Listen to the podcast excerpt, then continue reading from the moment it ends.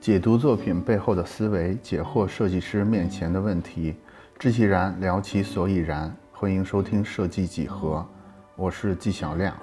今天我们要聊的是，在去年年末成为去年全年度互联网热词的 Web 三。Web 三点零或者下一代互联网是个老话题了。在我印象里，从二零一六年开始就有人在提下一代互联网。这几年间，其实不断有各种各样的提法出来，但是都没有掀起什么浪花。直到去年年底，马斯克在推特上分享了一段早期互联网和 Web 三对比的视频，Web 三这个话题才重新翻红，成为所有人热议的话题。那他引用的这段视频的内容，其实是一段在互联网开始早期，比尔盖茨在一个脱口秀节目里边介绍当时尚未成型的互联网的一个一个视频。当时这个脱口秀的主持人表示说，在电脑上收看棒球比赛简直令人难以置信。马斯克是转载的另外一个人啊，之前那个转载者对这个脱口秀节目的评论说。现在同样的事情正发生在 Web 三上，而马斯克对这个视频的评价是：现在难以想象未来会是什么样。不过紧接着呢，马斯克就又发了一个推文说：“嗯，我上一条的意思不是在暗示 Web 三是真实的，目前看起来 Web 三更像是一个营销的术语。其实就是这个 Web 三像是一个营销的术语，引爆了所有人对 Web 三这个事儿的讨论。”其实这不是马斯克第一次在推特上去发表对一个 Web 三的质疑，就是在去年的十二月四号，他其实就发分享过一个漫画，叫做《小便器礼仪》。这个小便器礼仪的漫画内容是，呃，一大家知道那个男厕所有小便器，然后有一排，然后一开始有一个人在最左侧正在小便，然后另一个人呢就。开始进来，他走过了右边这一整排没有人使用的小便器，走到了最左侧这个人的旁边，然后跟他说：“你是不是想了解一下数字货币和 Web 三？是不是要加入我们的一个 Web 三的组织？”其实漫画的内容就是这样，其实是用来形容当时那个时刻大家对于未来网络的一种狂热的画面。我觉得在在现在这个阶段，已经产生了一种。很极端的 Web 三原教旨主义者，原教旨主义者呢，禁止把 Web 三点零和 Web 三混用，所以大家能能察觉到，我其实刚才在混用 Web 三点零和 Web 三这两种说法，就是对我们来说没有什么区别啊，但是对他们来说这个事儿非常非常的严重，所以在他们看来，如果我们现在要讨论下一代互联网，我们就只能用 Web 三这个说法，但是。我们又观察到，Web 三这个说法其实它经常和元宇宙互相混淆，包括我刚才说的原教旨主义者，他们有时候他们自己都分不清楚 Web 三或者元宇宙怎么回事儿。总而言之呢，现在 Web 三就是一个非常混乱的时刻。嗯，大家是比较了解我的啊，我一般是要等到某个话题冷却之后才说它，比如说我们之前做过的虚拟人类 NFT，基本上都是。在最热的时候，过去将近一年的时间，我们才说这个话题。嗯，我之所以这么做呢，一方面是我不觉得我有能力在第一时间就能看清楚热议的话题的本质是什么；另外，我其实也不是想去蹭这些热度。但是这次不同，这次我打算试一试，在 Web 三现在这种混乱的场景里，就开始聊一聊这个话题。我为什么感觉我能聊一聊呢？是因为。它毕竟是一个第三代，就是 Web 三是什么，现在所有人都不知道。但是 Web 一和 Web 二是什么，我觉得我是完完全全的亲历者。那现在我们要正式开始盘一盘 Web 一和 Web 二。正所谓天下大势，分久必合，合久必分。其实互联网一直有一个核心的价值观，这个价值观就是信息平权。我觉得这个就是互联网的。天下大势，我们经常把互联网这次革命叫做信息革命。我觉得，这个信息革命的一个内在的目的，就是要实现每个人的信息权的平等。在这个大势之下，那个分久必合，合久必分，我认为是有两种力量的。这两种力量就是去中心化和中心化。我把它们比喻成没头脑和不高兴。什么叫没头脑和不高兴呢？就是当人们被海量的信息淹没的时候，人群里边没头脑这个力量就会升起来，他会要求有人去做这些信息的整理，来帮助读者节省时间，节约他们的时间和精力。而当这些信息被这些整理者拥有和支配的时候呢？人们心里的那种不高兴的念头又会升起来，大家会担心说这些整理者已经过度的垄断，就会要求他们放开中心的权限，让信息自由流动。那自由流动之后呢，又会因为海量的信息要求这些归纳者出现，就是如此往复不止，形成我刚才说的这种天下大事分久必合，合久必分，必分的这种态势。那现在我们就进到时间线里。来看一看，就是没头脑和不高兴这一对欢喜冤家是怎么在互联网的整个历史进程里边反复作用的。我们现在先回到互联网诞生的最初的时刻，就像我们开头说的，就是互联网它是诞生于一个特别美好的愿望。这个愿望是什么呢？就是信息可以借助网络进行快速完整的传播。来达到人人的信息权的平权，它其实是一个去中心化的愿景。所以在这种美好愿望的驱动之下，就有了一系列当时比尔盖茨试图介绍的一系列的技术。这些技术在当时看起来特别的科幻，但是对于我们现在的人来说，都是一些比较 out 的技术了。这些技术包括超文本协议 （HTTP），包括互联网的网页代码格式。HTML，包括超链接技术等等之类的，呃，现在我们提这几个词都感觉土的不得了啊，都是特别 out 的技术。但是你能想象当时听这些词的时候，看起来也特别像是一个马斯克说的骗局。当时互联网最开始的时候，其实只有少数少数科学家能掌握这些技术，所以他们就可以说是自带干粮、自主人马的。去搭建了第一批网站，这第一批其实就是马云去美国见到，然后回来推销了多年的所谓的这个信息高速公路。我把这个时代称为互联网的田园牧歌时代，就是在这个时代里，是极少数的科学精英在用难以想象的方式重新分享这些内容。这个其实就是比尔盖茨试图让大家理解的互联网。比尔盖茨当时。花费了很多精力去解释说为什么电脑可以看棒球比赛。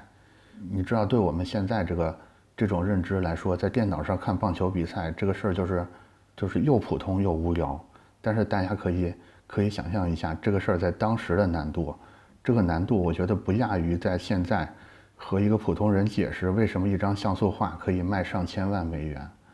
好，这是互联网的田园牧歌时代，然后事情在。Web 1.0，也就是互联网第一次成为产业的时候，发生了变化。发生了什么变化呢？它从田园牧歌时代，就是从概念设计里边的去中心化变成了中心化。这 Web 1.0又经常被叫做媒体互联网时代，它的主要应用就是网络媒媒体，也就是我们熟悉的门户网站的时代。就是各个门户网站其实当时雇佣了一大批的编辑。他们把图文并茂的内容制作、发布成为网页，这些经过专业编辑处理的内容，就迅速地虏获了没头脑的读者的心，打败了所有那些科学家们生涩的文笔跟深奥的内容，快速就成为了互联网内容的主体。在这个一点零的时代呢，所有的读者要访问网站去浏览内容，但是他们只能读不能写。他们无法参与到内容的创作过程里面去。整个外部一点零，或者说这个门门户网站的时代，它相当于是传统报刊杂志的电子化。直到二零零一年第一次互联网的泡沫破裂，这个时候不高兴的力量开始显现出来。这个不高兴的力量就在想说：凭什么你们写什么我们就要看什么？我们也可以写。我们写的可能也不比你们这些门户的编辑们差，就是当这种思潮成为主流的时候，二点零时代就开始了。我认为二点零时代的特征就是平台互联网，也就是说我们现在正处在的这个时代。其实平台互联网在二零零四年就产生了一个概念阐释，当时零四年的时候对这个平台互联网的概念是用户成为互联网的主体，他们不光可以读，还可以写，在不同的平台上去活动，也就是说是用户们而不是站长们在塑造着一个一个的社群。一点零时代就是站长们在塑造这些社群。但是二点零时代是用户们在塑造这些社群，所以在二点零时代的这个概念设计之下呢，所有的人都可以根据兴趣聚集在不同的平台上，他们一方面遵守着这些平台的规则，另一方面其实也在设计着各个平台的规则。在二点零时代比较典型的技术，比如说有这个 tag 技术，也就是标签技术，它可以直接把信息分类的权利交给了用户。还有一些更新的外部设计标准，比如说 CSS 和 XHTML，就是这种更新的技术标准跟设计思维指引之下呢，就可以使得 Web 2.0的网站代码更加的简洁规范，同时极大的减少了网络带宽的资源浪费。这些更符合 Web 2.0标准的网站呢，对于用户和搜索引擎也特别的友好。就让整个信息流动的速度极大的加速了。就是 Web 2.0走到今天，其实经过了很多小的迭代，比如说最早的博客、维基，还有后来的微博、SNS，直到现在的短视频平台，其实大家看到它仍然都构筑在这种 Web 2.0的这个概念设计之上。所有这些概念其实都在描述一个画面。这个画面就是在一个开放的广场上，人们在这个广场上自由活动，然后各干各的，自自由的聚成一个一个的小群体。就是这个这个概念设计，包括这一个一个的小迭代，都非我我认为其实都是非常的成功。大家感觉一下，你你现在也也特别的喜欢跟依靠互联网，但是这种模式有一个内在的问题。这个内在的问题就是什么？就是这种模式会直接带来信息的大爆炸，因为每个人可以每时每刻都在制造形形色色的内容，所以就会造成这种内容的大爆炸。但是，作为内容接收者的人，我们却不具备足够的理解力和时间去处理所有这些产生出来的内容，所以被迫的，编辑们就又出现了。这个时候。编辑们虽然出现了，但是他们的工作内容发生了一些变化。一点零的时代，其实他们是内容的制作者；但是二点零的时代，他们变成了内容的整理者或者是推荐者。只有这样，编辑们才可以在单位时间里边处理跟分发更多的内容。这是二点零早期，但是到中期之后，即使编辑们不自己写作，只是去处理，也跟不上这些内容爆炸的速度了。所以我们能看到。大数据的时代又来了。大数据技术的底层呢，它其实就是在对内容和用户分别进行建模，然后根据他们的行为或者是场景进行个性化的推荐。在大数据技术的加持之下呢，我们就实现了一个千人千面的内容流。千人千面的内容流达到了一个比较好的效果，就是每个读者可以看到自己喜欢的内容。但是在这个美好的画面背后，事情又不可抑制地朝着没头脑的方向去进化了。我们看到，随着大数据能力的增强，本来应该安安静静的当一个广场的平台们，他们醒了过来。这几年国家有很多反垄反垄断的案件，我们从这些案件里边看到了很多很可怕的假设，比如说大数据杀熟。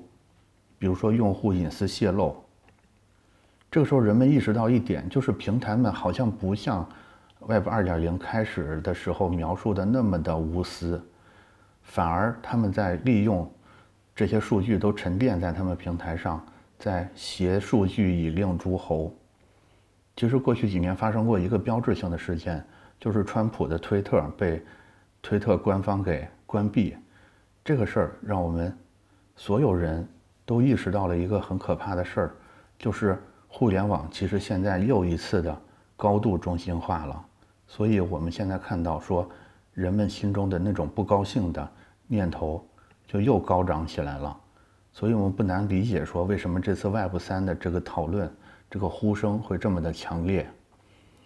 现在主流的 Web 三的概念呢，经常被用来描述互联网下一个阶段。下一个阶段是什么？一般会认为它是一个运行在区块链技术上面的去中心化的互联网。区块链技术去中心化这种模式下，所有的用户不光是可以创建内容。还可以创建平台，甚至创建自己的应用程序，就是所有的数据不再被这些平台拥有，而是被整个网络拥有。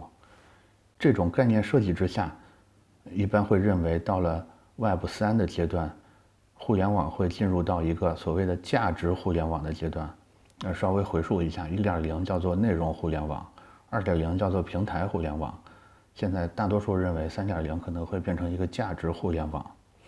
现在有三种 Web 三的萌芽，其实我可以分头来介绍一下。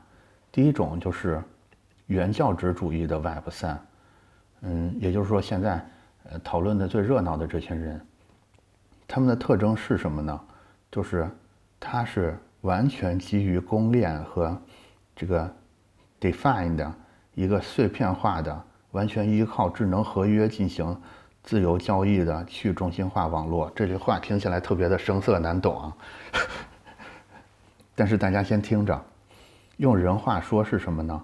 也就是说，它就像我们刚才说的那个概念设计一样，就是它的底层是完全基于区块链技术的，所以它不属于任何一个公司。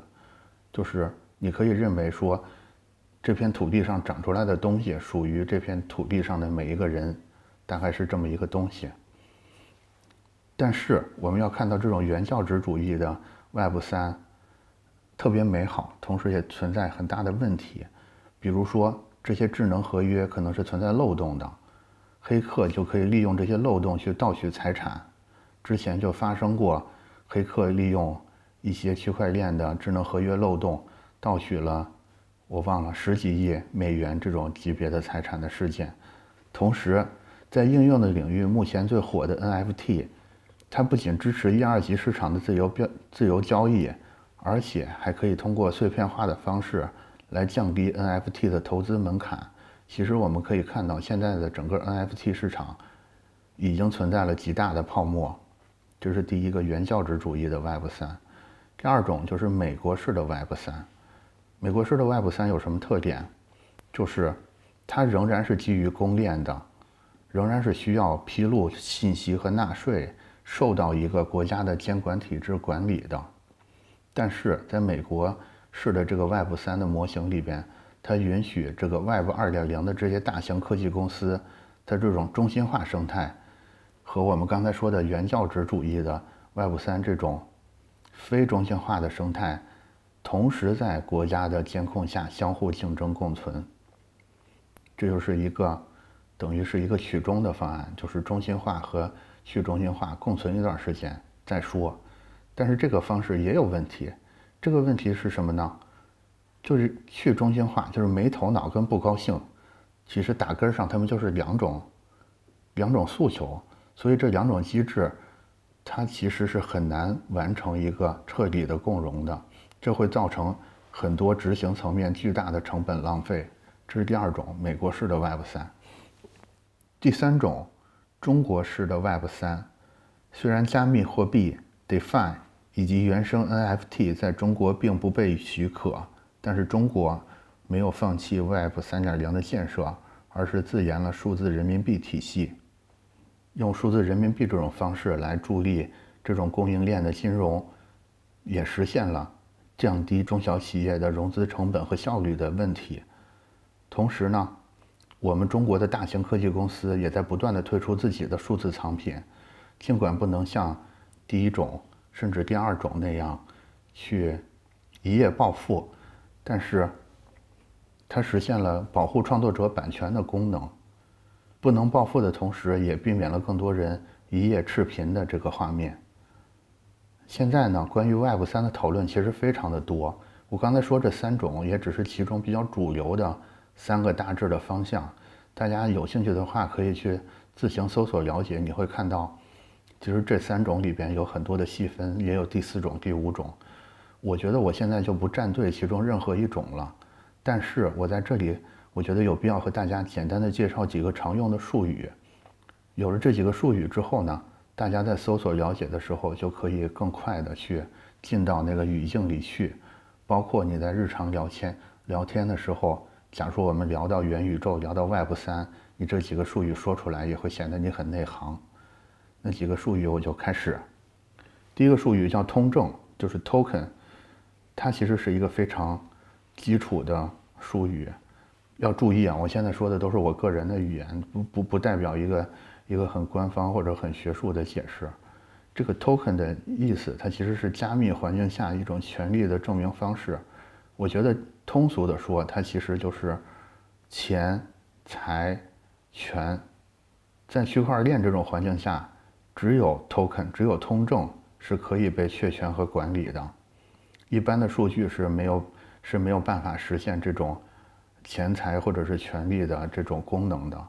如果一个用户想让自己的权益得到确认和保护，就必须在互联网环境下把它通证化，必须把它变成一个 token。除此之外，没有任何别的办法。这是第一个，通证是一个基础概念。第二个就是 NFT，其实 NFT 也是 token 的一种。之前的节目我们介绍过，大家有兴趣的话可以去听那期节目。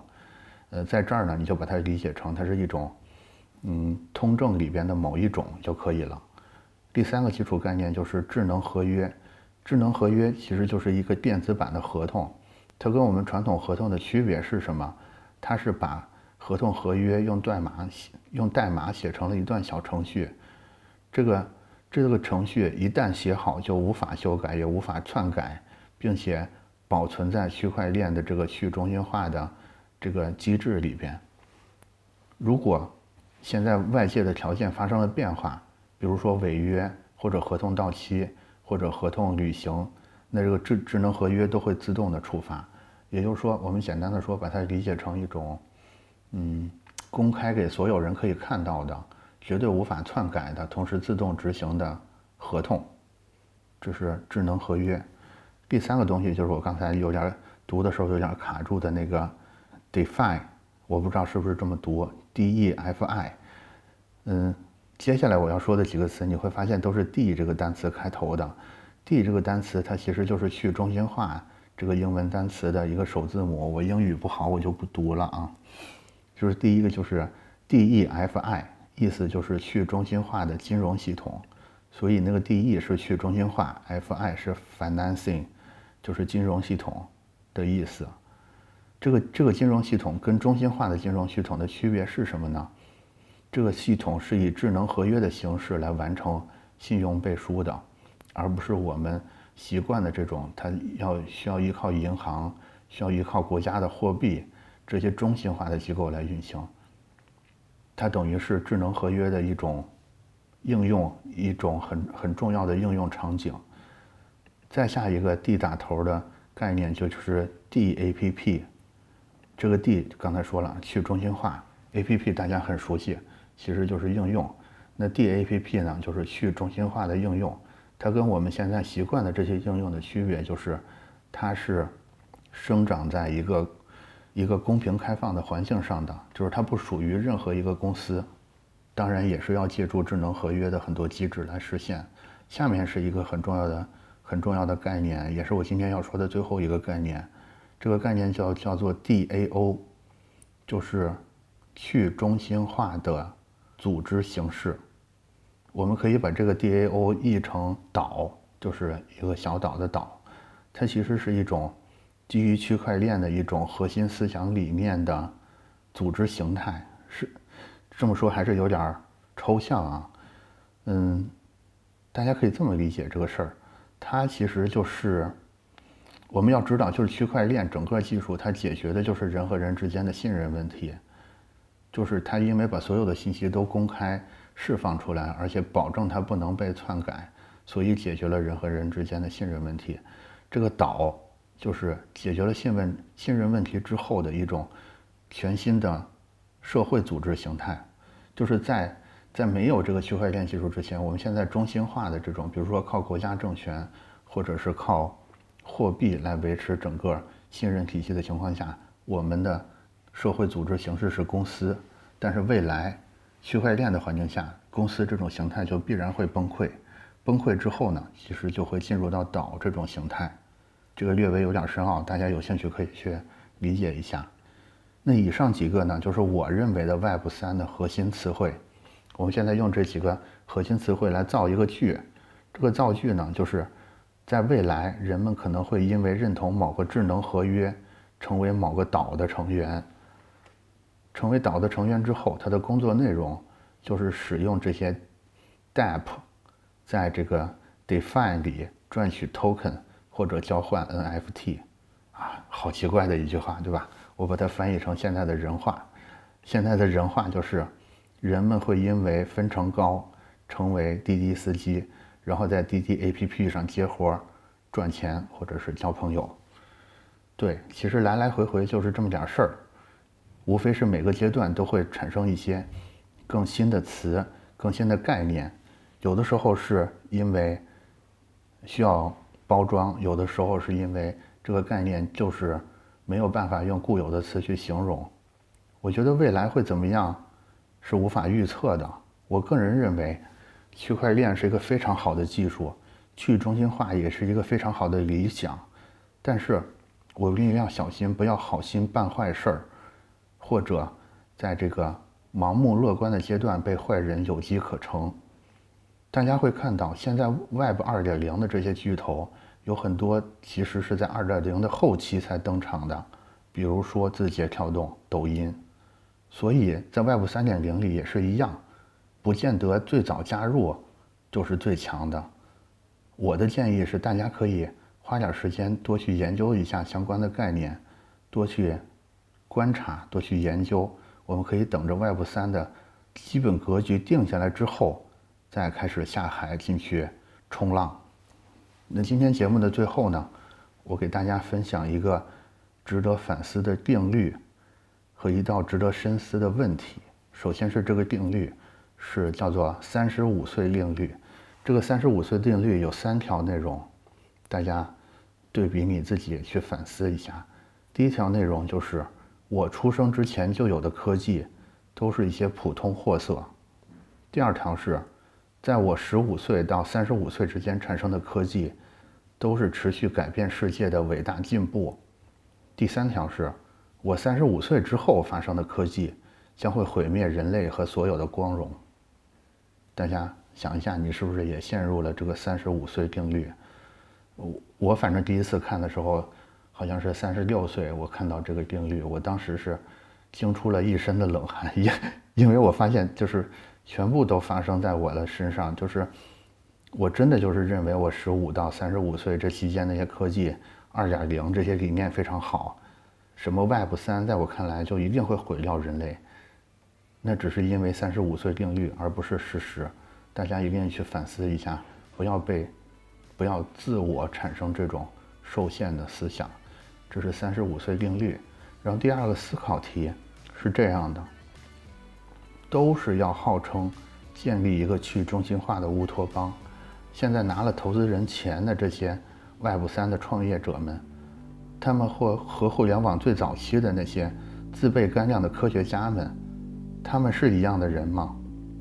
大家想一想这个思考题，可以来评论区说出你的答案。我们下期再见。